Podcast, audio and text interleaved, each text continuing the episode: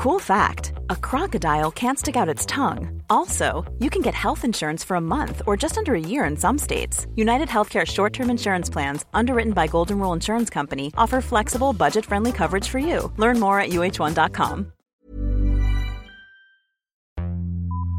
Vox Polony.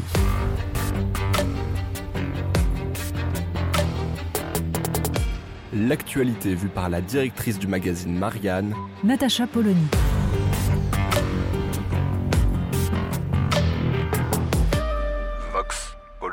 Comme tous les ans, nous avons droit à la nouvelle fournée du Larousse. Alors, entendons-nous bien, nouvelle fournée du Larousse, car le Larousse est un dictionnaire qui est renouvelé tous les ans, des mots entrent, des mots sortent. Ce n'est pas exactement le petit Larousse qu'on achète chez soi, mais évidemment la version à 2000 pages. Il y a donc beaucoup, beaucoup de mots inutiles. Par exemple, Minitélisé sort du Larousse. On ne savait même pas que ça y était puisque personne n'a jamais utilisé ce mot. Mais il faut croire que certains ont trouvé nécessaire de l'y faire entrer.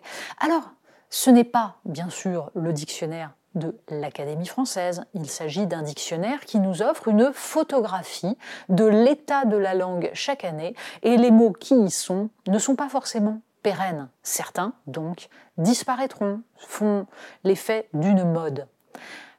C'est pourquoi, cette année, le Larousse nous raconte ben, notre année 2020. On y trouve tous les mots qui résument notre vie et elle n'est pas terrible, notre vie. Par exemple, l'adjectif asymptomatique devient non commun, un asymptomatique, quelqu'un qui n'a pas de symptômes du Covid. On y trouve une flopée de mots anglais parce que notre nouvelle vie se fait en globiche. Il y a donc les clusters, bien sûr. Il y a évidemment le click and collect. Oui, les Québécois n'ont pas réussi à imposer le cliquer retirer. Et puis, il y a à peu près tout ce que nous avons vu surgir euh, de télétravail. Bref, notre vie n'était pas terrible et nous le garderons, nous le saurons à travers ce dictionnaire. Mais il n'y a pas que ça qui entre dans ce dictionnaire. Par exemple, le mot racisé fait son entrée dans le Larousse et nous raconte l'état idéologique de la France.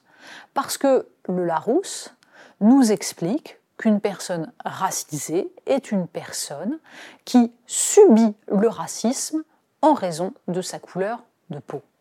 Bref, c'est une victime de racisme. Or, il y aurait beaucoup à dire sur tout ce que véhicule ce mot, ce qu'il porte d'idéologie.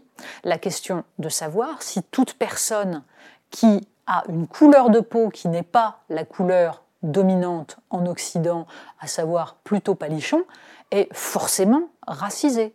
Il y a des débats infinis là-dessus et qui sont nécessaires.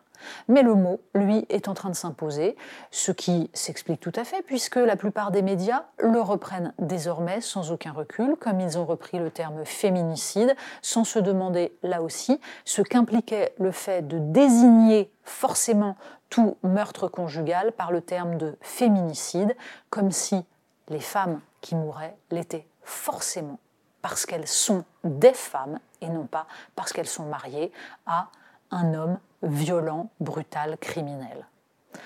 Le Larousse est un assez bon indicateur de ce que nous vivons, de nos sociétés.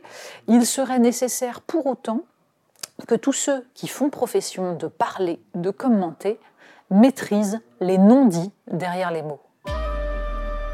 Vox Polony. Retrouvez tous les podcasts de Marianne sur les plateformes de streaming. Et puis les analyses, articles et entretiens de la rédaction sur marianne.net. Et surtout, n'hésitez pas à noter cet épisode et à nous laisser vos commentaires.